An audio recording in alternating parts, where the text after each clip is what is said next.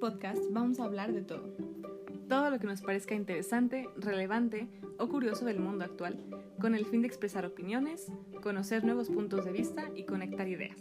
Somos tres cabezas, tres opiniones y un tema diferente cada semana. Hola, bienvenidos a un nuevo episodio de este podcast Es de todo. El día de hoy quisimos eh, tocar un tema que pues todo mundo en todo el mundo ha vivido, que es la cuarentena. Eh, hoy vamos a discutir pues cómo fue el inicio de nuestra cuarentena. Aquí en México pues la, lo fuerte de la epidemia empezó como en marzo del 2020. Ya estamos a un año después y pues lo que queremos compartir con ustedes es qué hicimos para sobrellevar la cuarentena, cómo nos sentimos un año después, eh, cómo esperamos que sea el final de la cuarentena, porque pues ojalá que ya un poco termine esta pandemia global con la vacunación en todo el mundo. Ok, para empezar, pues, ¿cómo fue su inicio de cuarentena? O sea, ¿qué pensaron cuando les llegó la noticia de que ya no podían salir de sus casas, de que tal vez tenían que empezar a trabajar desde home office o no sé? O sea, ¿cómo fue los primeros semanas o meses?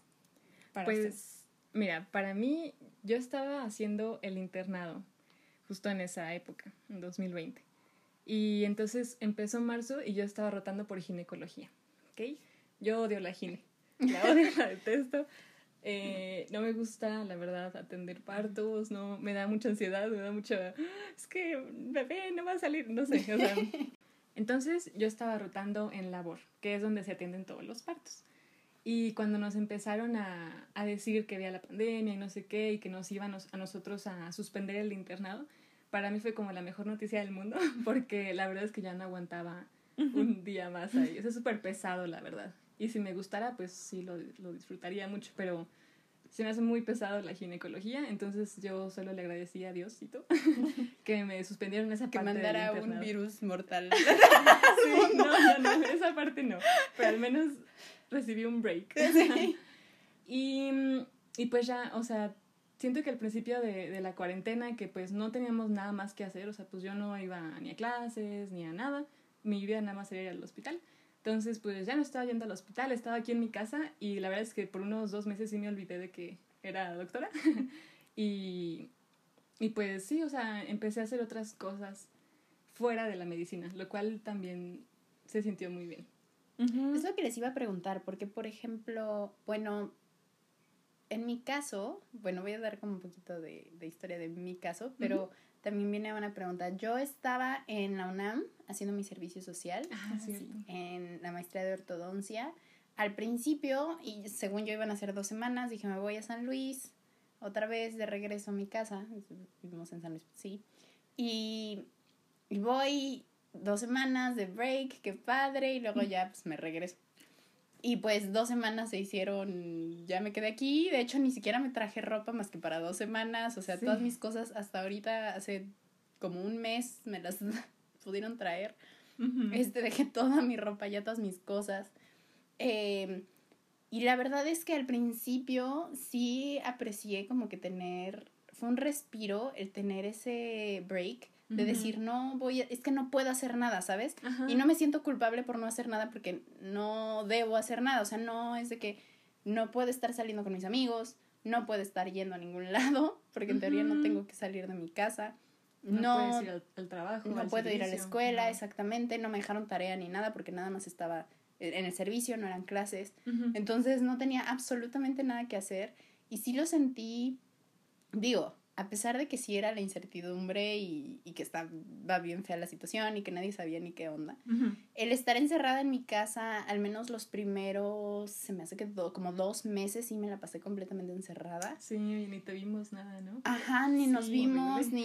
Sí, sí, sí, yo no vi a nadie hasta, hasta después que ya pues empecé a trabajar, empezamos a salir un poco más, que ya pues como que la situación se normalizó un poquito más. Y, y bueno, la verdad es que sí tuve un respiro de, de muchas cosas y me empecé a dar cuenta que me daba mucha culpa generalmente no hacer nada. O sea, como que tenía este sentimiento de que no, es que tengo que estar haciendo algo. Y me pude deslindar de esa culpa porque no debía de estar haciendo nada. Esas eran las implicaciones que se nos estaban dando. Sí. Entonces, sí fue un break mucho más relajante, diría yo, que uno normal que a lo mejor tengo en vacaciones, porque aun cuando estoy de vacaciones, a lo mejor digo, no, pero tengo que salir con mis amigos, no, pero tengo que, eh, tengo cosas que tengo que hacer, no, pero voy a acomodar mi cuarto, no, pero tengo que ir a no sé dónde, a arreglar no sé qué cosa, o sea, de todas formas, intento, estoy siempre en movimiento, haciendo algo, planeando algo, y esta vez fue diferente.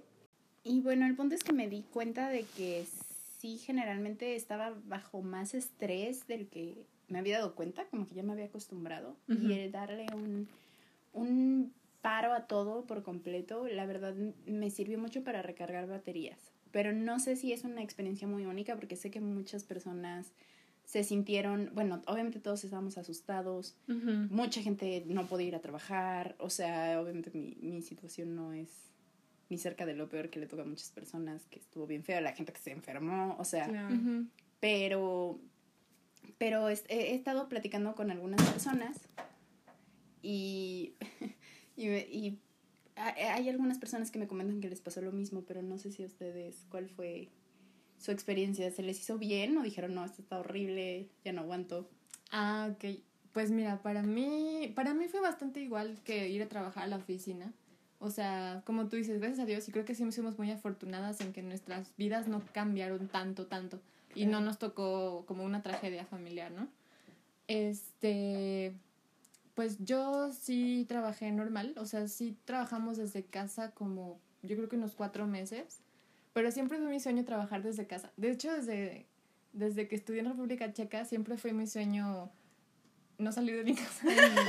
o sea, mi, mi, mi sueño siempre era, o sea, ¿para qué tengo que ir a perder mi tiempo a la universidad? Donde solo voy a ir a clases donde los profesores llegan tarde donde las clases no van a ser de ningún provecho porque no estoy aprendiendo nada y esto no me va a servir en mi vida, ¿no? Entonces, o sea, yo tenía ese sueño que podía tomar las clases desde la comunidad de mi casa, solamente en una videollamada con los, con los maestros, ¿no? Y pues eso se volvió realidad, o sea, ahorita ya es como que bastante normal. Sí, es que las clases sean en, en, línea, pero yo decía, es que, o sea, ¿por qué no pueden ser clases más cortas y más concisas y en línea? Bueno, pues no me tocó eso, ya me tocó nada más la parte del trabajo desde casa.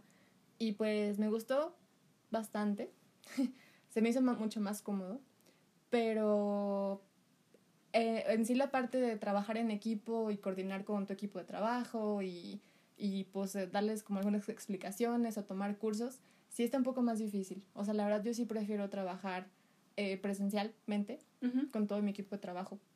Este, pero en sí yo creo que me tocó súper bien. Sí, de hecho, bueno, yo tampoco me tocó clases en línea, yo ya había terminado, pero tomé algunas que otras que me dejaron pasar como de, de, de la maestría o de algunas otras cosas. Y la verdad es que qué bueno que ya no me tocaron, se me hicieron súper pesadas. Mm, y no me puedo no me pude concentrar. Generalmente no tengo problemas concentrándome y se me hizo muy difícil. Mm. Se me hizo muy como árido el tema. Creo que es diferente incluso si te pones, por ejemplo, un video de YouTube que está editado y está hecho y le ponen imágenes y está hecho para ese medio, pero siento que muchos maestros estaban batallando para poder pasar su manera de enseñar a la forma en línea. Entonces nada más se veía como que alguien te estaba leyendo un libro en una voz monótona en, por una hora y no, bueno, personalmente a mí no me, no, me gustó. Sí, oye, pues es que llevamos decenas de años en clases que nada más el profe está ahí parado enfrente y está hable y hable y hable y tú estás escuchando, ¿no? Y sí, o sea, siento que fue como un shock que, tener que cambiar a esta modalidad, ¿no? Yo le estaba dando clases a unos chavos de fisiología y también cuando empezó como en marzo, abril, este fue de, pues sí, vamos a hacer las clases igual, pero por Zoom.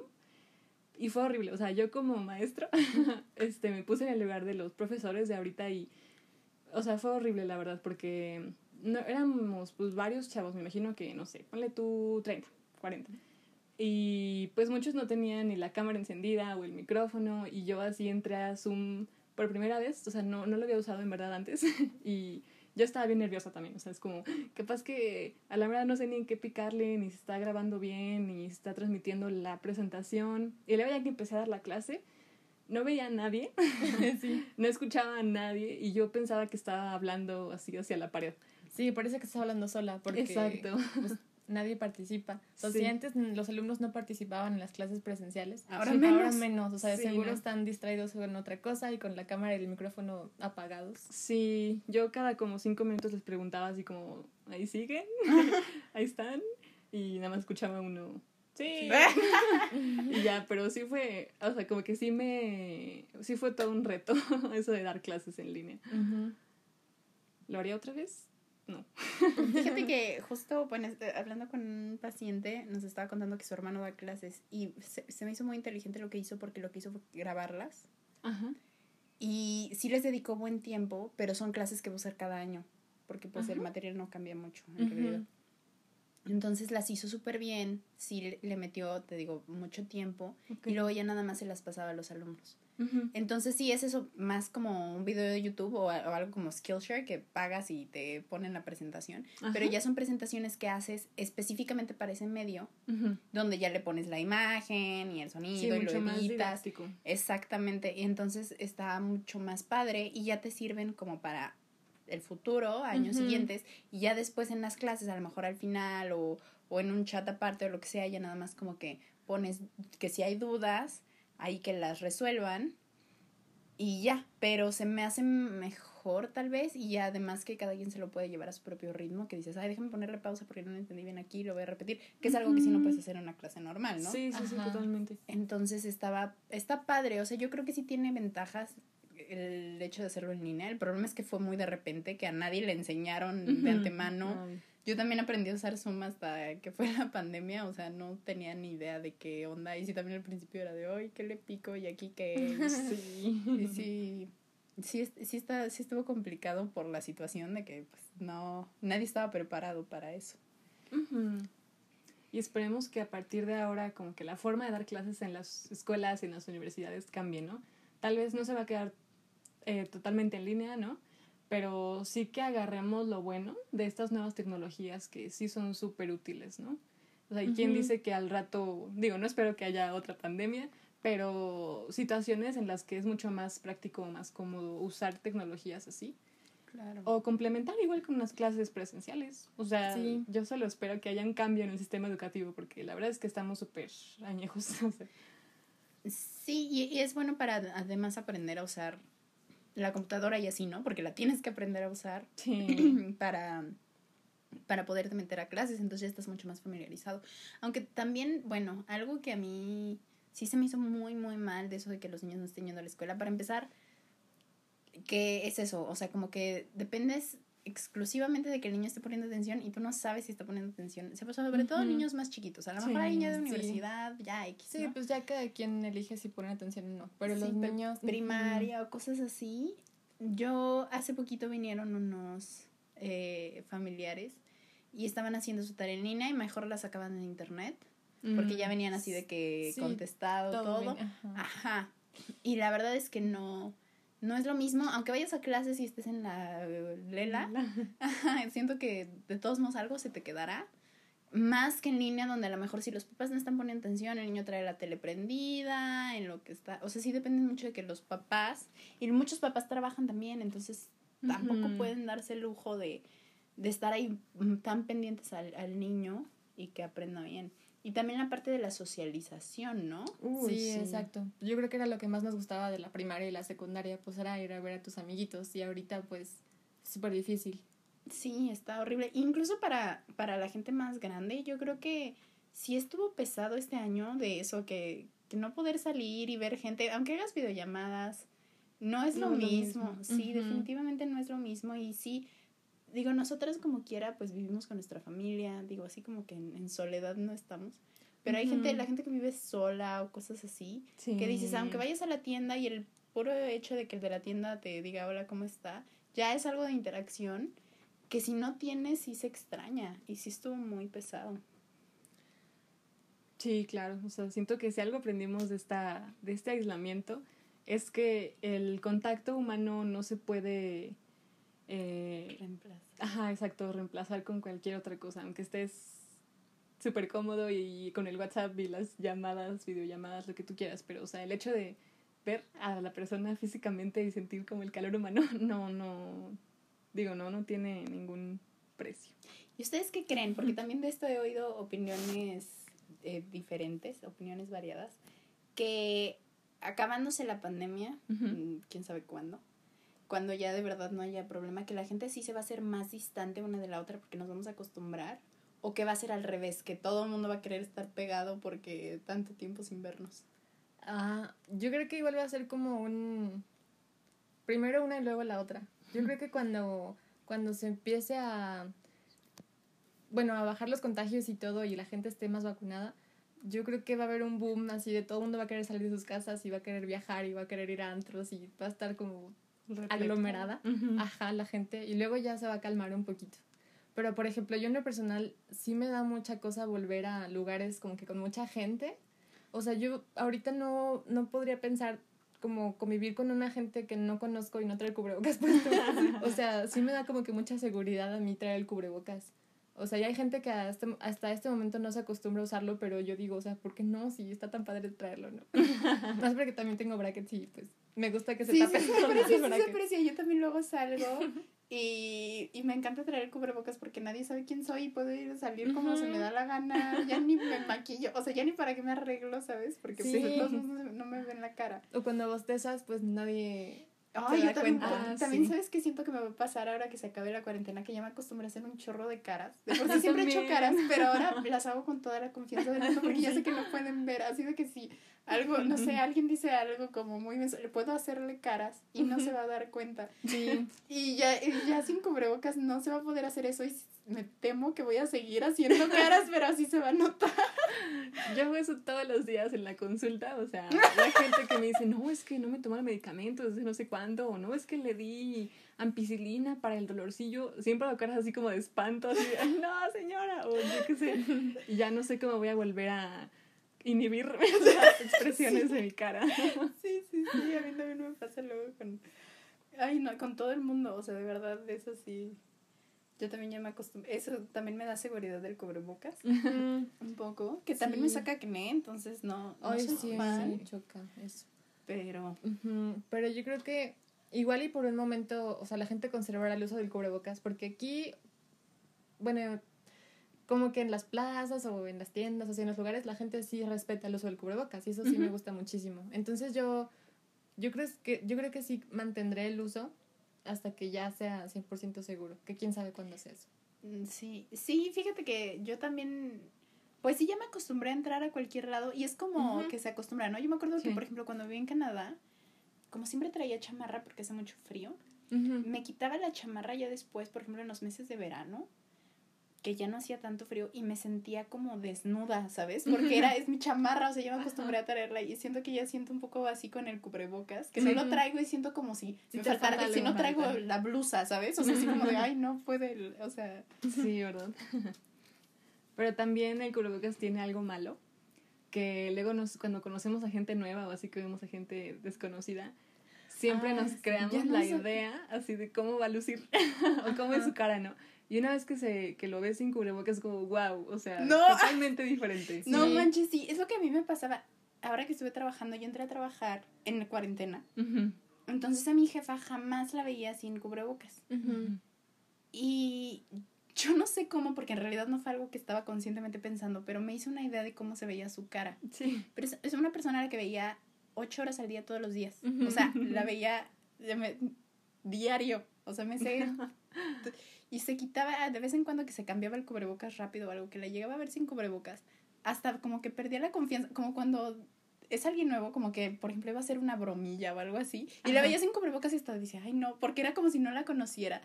De que la imagen que me había hecho de su cara, hasta alguna vez se lo mencioné, Sí. la imagen que tenía de su cara y, y su cara de verdad sí me sacaba mucho de onda. Y yo creo que si se acabara la pandemia y la viera sin cubrebocas, te digo que le perdería como cierta confianza porque no se ve como la persona. Ajá. Sí, que como yo me si fuera imagino otra que es- persona. Ajá. Sí, sí, yo también. O sea, algunos de mis compañeros de trabajo los conocí justo durante, durante la cuarentena, bueno, la pandemia. Entonces, solo los conocía con cubrebocas. Entonces, ya de repente, o sea, todavía me cuesta un poquito de trabajo como que asociar la cara real con la cara que yo tengo en mi mente. Aunque ya los conozco desde hace meses. Sí. Sí. Además, muy desafortunado que, bueno, no sé si les pasa, pero yo siempre tiendo a poner como caras muy bonitas abajo de los cubrebocas. O sea, como que asumo que las caras, o sea, son personas como hermosas. yo también, yo también siempre me las imagino un poquito más. Como muy bien. y no, si se las quitan y es una, como que me saca mucho de onda porque es como, ah, no eres hermoso.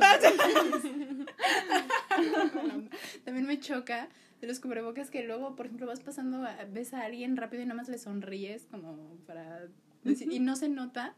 Ah, Eso ya. me molesta porque siento que a veces parece que paso por la gente y los veo y no hago y no digo hola, pero es porque les estoy sonriendo y es Ah, como cuando ya. sonríes de y nada más me paso y siento que me veo súper grosera. Ahora les quiero preguntar como que cuáles fueron las actividades que, que descubrieron o algo nuevo que hicieron a raíz de la pandemia o... Pues mira, yo, como te digo que me olvidé de que era doctora por algún momento, eh, no sabía ni qué hacer, ¿no? O sea, no, no sabía ya qué más ver en Netflix, no leer o algo así. Entonces dije, ah, pues voy a aprender otro idioma. Había aprendido alemán en la prepa, pero ahorita ya se me olvidó la mayoría y siento que como que llegas a un punto en que sin una instrucción especial como que no puedes progresar, ¿no? Sí. Entonces me dio flojera seguirle al, al alemán porque dije, yo solita no voy a poder. Además está bien difícil. y entonces dije, bueno, ¿qué más puedo hacer? Y se me ocurrió estudiar italiano. Mm, Entonces encontré un curso en internet. Es un sitio que hay cursos gratis de muchas universidades muy, muy, muy buenas de todo el mundo, que son cursos de todo lo que te imagines, desde ah, español hasta la cultura egipcia, hasta negocios, este, programación, lo que tú quieras, de cualquier tema que quieras, hay clases de eso, hay cursos de eso, y se llama edx.com. Y tú puedes tomar todos los cursos que quieras de manera gratuita. La única cosa es que si tú quieres obtener tu certificado de que tomaste el curso, pues tienes que pagar por, el certificado. Pero si no, o tú puedes auditar todas, todas las clases que quieras y es muy bueno. Entonces me eché tres niveles de italiano. No, italiano. No, no es muy difícil porque es muy similar al español. Entonces Ujú. como que por eso sí pude progresar bastante y seguirle. Digo, no me considero una experta en italiano, pero al menos me dio una idea muy buena y eso me encantó. Además a mí me encanta como que aprender cosas nuevas, ¿no? No solo a aprender más de lo que ya sé, sino como que retarme y así, a ver esta cosa que nunca me he expuesto, vamos a ver. Y yo creo que es muy sano hacer eso, ¿no? Ajá. Que a veces uno piensa, bueno, siento que vivimos como, justo estaba pensando en eso hace poquito, Ujú. como en una tal vez como cultura o, o periodo de tiempo en el que se usa mucho es- es- estar muy especializado en algo. Sí. O sea, que tienes que saber mucho, pero de un tema. Y creo que también es muy padre cuando sabes un poquito de otras cosas, como que te centra más. Y por ejemplo, viendo antes, no sé, la, la gente que era muy inteligente, que hacían mil cosas, ¿no? De que Da Vinci pintaba, era físico, era matemático, o sea, como que hacían mil cosas. ¿no? Y ahorita es de no, solo puedes hacer una. Exacto. Y está muy padre como que aprender cosas diferentes. Sí, yo me eché un curso de Excel también ahí en edX. Sí, me, sirvi- me sirvió mucho para el trabajo. O sea, algunas cosas que yo no conocía, unas funciones padres y así. Sí. Y, ah, pues también hicimos un curso de historia del arte de la UNAM. También está gratuito eso. Y Ah, estuvo sí, padre. Estuvo súper bien. Ajá. Había actividades bonitas así de ahora une las imágenes con el autor, yo qué sé. Ay, qué padre, Ajá, qué y fue un divertido. recorrido cultural desde la antigüedad, así desde las pinturas rupestres hasta ahorita la modernidad y el bueno, sí, el posmodernismo, bueno, como el lo último como- de Pollock y todo eso bien abstracto. Ah, sí. Ah, estuvo cool, o sea, y quién lo, bueno, yo no sabía que había cursos tan buenos. Eh, tantas cosas gratis, ¿no? Yo también vi edX y que hice, hice algunos cursos de biología Ajá. para recordar cosas que ya se me habían olvidado. Hice uno de finanzas personales, muy bueno, que la verdad sí me sirvió como para ver qué onda con mi vida. Sí. Eh, y bueno, yo me metí mucho, les digo que al principio estaba como, me di cuenta que estaba muy estresada porque estoy acostumbrada, siempre tengo que tener algo que hacer. Y dije, siento que eso no está bien. O sea, porque entonces cuando descanso no descanso. Sí. Y cuando hago cosas no hago cosas bien. O sea, porque estoy medio cansada de todas formas. Entonces eh, empecé a investigar un poquito de algo que se llama taoísmo, Oh. Que está muy interesante. Es una filosofía eh, eh, muy antigua, de oriental. Y bueno, básicamente, en, no soy experta en el tema, pero muy superficialmente se trata de que, de eso, de dejar fluir. Ok. Entonces, no tienes que forzar nada. Por ejemplo, si no quieres hacer algo, no lo haces hasta que no tengas ganas, Ok. tipo así. Y dice que, por ejemplo, cuando no estás haciendo nada es no hacer nada. Y cuando haces algo, estás completamente concentrado en lo que estás haciendo. O sea, no hay como medios. Mm, Y me gustó mucho, mucho eso, porque es cierto, como que sí siento que estoy muy dispersa generalmente, entonces intenté de que, ¿sabes qué? Al principio, como las primeras dos semanas, dije, voy a hacer hoy, de que no voy a hacer, me voy a sentar aquí, y me sentaba de que en un lugar donde no había nada que hacer, 15 minutos, Ujú. y no voy a hacer nada. Y me daba muchísima ansiedad, porque es de, que, o sea, qué aburrido, no estoy haciendo nada, y era bien poquito tiempo, 15 minutos, o sea, Ajá. no es nada.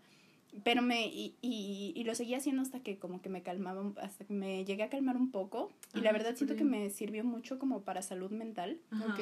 Eh, es un poco como meditar, excepto que no puedo meditar porque pues eso requiere un poco de práctica. Pero, pero sí me sirvió mucho para como tranquilizarme, aprender a estar como quieta. Y también empecé a aprender un poquito de piano. Ya sabía piano, pero lo seguí practicando, llevaba años sin hacerlo. Sí.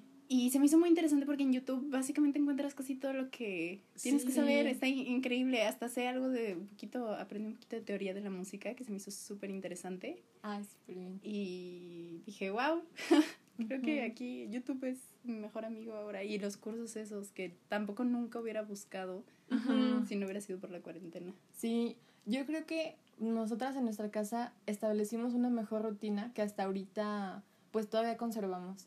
Porque antes, o sea, cada quien estaba por su lado, ¿no? O sea, cada quien en el hospital, en la oficina, en la escuela, mi papá pues en su trabajo y pues no nos veíamos.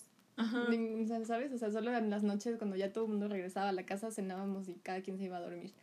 Pero ya a raíz de la cuarentena, pues eh, mi papá trabajó desde casa, mi mamá sí seguía yendo a la oficina, pero siento que encontramos mucho más tiempo para hacer mucho más cosas.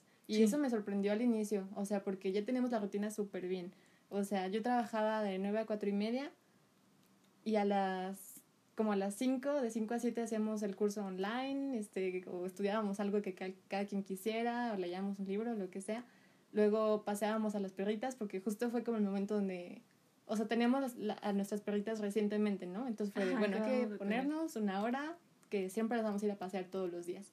Y también mi mamá empezó a hacer ejercicio con nosotras, entonces empezamos a caminar más y a hacer ejercicio aquí en, en nuestra casa.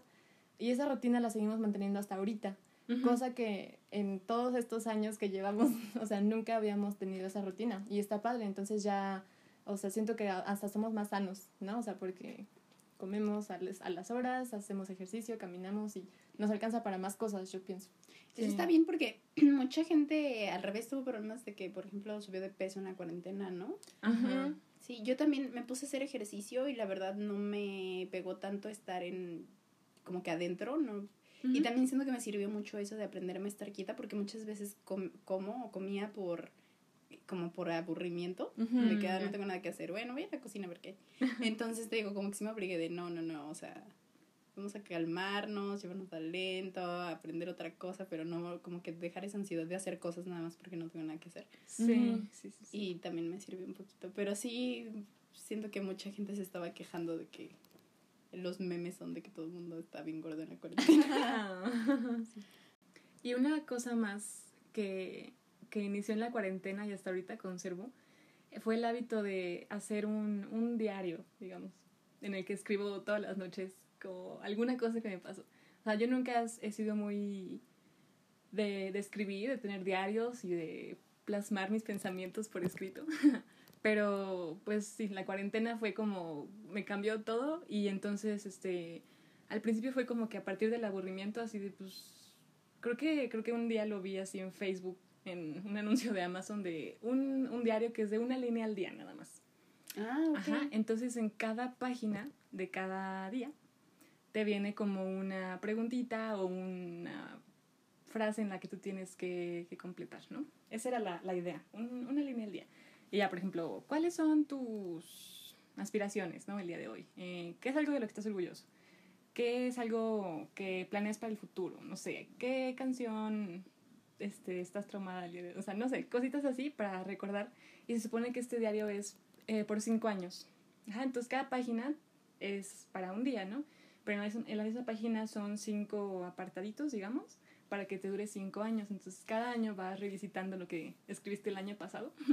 Ah, y está padre, o sea, al principio como que sí me obsesioné mucho porque, o sea, me encantó hacer eso. Siento que le daba como una estructura a mi día, como que me emocionaba mucho el tener que contar algo al final del día. Y así como, wow, a ver qué voy a poner hoy, qué me pasó de bueno o qué me pasó de malo también. O sea, sirve como que para organizar tus pensamientos y como que siento que le dio mucho sentido a mi día el tener algo a lo que llegar, ¿no? A plasmar al final del día. Y sí, y es un hábito que la verdad no quiero dejar ya. Y entonces ahorita pues ya pasó un año, ya estoy viendo lo que escribí hace un año. Hay cosas que la verdad ni me acordaba, hay cosas que digo, wow, qué, qué divertido, qué padre que hice esto hace un año, o ya pasó un año de esto. Cosas que está cool recordar un año después. Oye, qué buen... Está muy interesante, no sabía de eso y sí, hasta me dieron ganas de hacer uno también. Sí, yo veía así gente que sabía que, que escribía en diarios y así, yo decía, qué flojera. Además, ni que en mi vida pasaran tantas cosas por las que escribir. o sea, como que no es nada del otro mundo, nada interesante, como, querido diario. Sí, de hoy, sí, quién sí. sabe qué, ¿no? Pero siempre hay cosas que escribir. O sea, aunque sea lo que piensas, tus aspiraciones, tus miedos, tus planes. Y, o sea, y no sé, como que me da mucha estructura. Fíjate que se me hace muy buena idea también. Yo siempre, no sé por qué de chiquita a todo el mundo le encantaba regalarme diarios. Ah. Yo creo que tenía unos 50 fácil ahí de, de- de- nada más almacenados porque nunca, ah, y sí los intentaba usar, o sea, de que querido diario, porque se supone que Ajá. tienes que empezar aparte como que, what, como Sí. una persona, ¿no? Pero bueno, ok. Y así como llenarlo como de hoy, pero me da mucha flojera porque igual no tenía nada que contar, aparte pues si ya viví, pues ya, ¿para qué lo revivo hoy? ¿Sabes? O sea, como que ya sé qué va a pasar, no es como que estás leyendo un libro y dices, ay, me pregunto qué sigue. Eh, pero sí es cierto, a mí lo que después me empezó a gustar mucho años después eh, fue escribir como de cosas que estaba pensando o cosas que a lo mejor te- tenía una duda de existencial, de, ay, ¿por qué? Eh, no sé, ¿cuál es el propósito de este año? Eh, ¿Por qué me da miedo esto? Bla, bla, bla. Y, las, y, y pues escribía en realidad sin ningún propósito y me gustaba mucho porque al final como que naturalmente la, la prosa como la conocemos es que llegas a una conclusión. Ajá. Entonces yo solita luego me contestaba mis propias preguntas y me servía. Hasta la fecha eso hago cuando no sé qué hacer, por ejemplo, en una tomar una decisión Ajá. y no sé qué hacer, me gusta mucho escribirla. Así de, ah, no sé qué hacer. Y empiezo así, o sea, y súper mal redactado porque pues no es en realidad para nadie, no es así como que estoy intentando que se oiga hermoso, sino de Ajá. no sé qué hacer por esto y esto y esto. Y me pregunto, de- y te digo, naturalmente mi cerebro cuando hace eso tiende a llegar a una conclusión. Ajá. Y solita llego mucho mejor que si nada más lo estoy pensando. Sí. Sí, además lo padre es que ya que lo lees años después o meses después o días después, como que te da más paz, ¿no? O te da como como tal vez sientes que aprendiste algo o ya eres más madura un año después o ya Sí, hiciste claro. algo más productivo un año después. Está padre. Claro, ves cómo va cambiando tu forma de pensar también, ¿no? Que sí, dices, "What, tu esto crecimiento". pensaba". Ajá. Ajá. Está Sí, cool. está súper bien.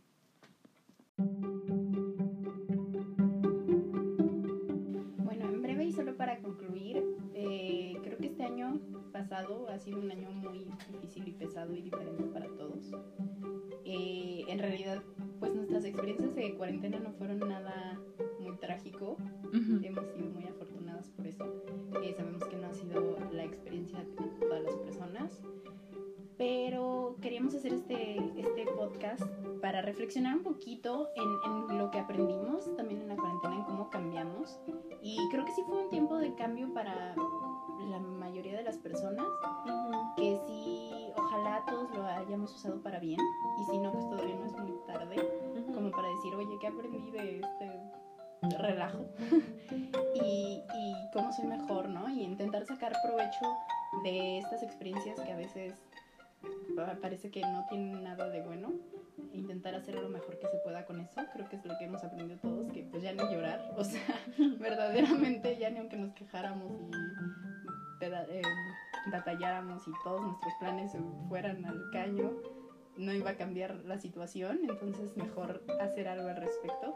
Y pues sí nos gustaría saber un poco de sus experiencias de cuarentena, qué aprendieron ustedes, cómo se la pasaron, si en general sienten que ha sido algo bueno o, o, o bueno, tal vez no bueno, pero algo que les sirvió para crecer o simplemente dicen, no, esto es todo horrible, ya quiero que se acabe o qué bueno que ya parece ser que ya se está acabando.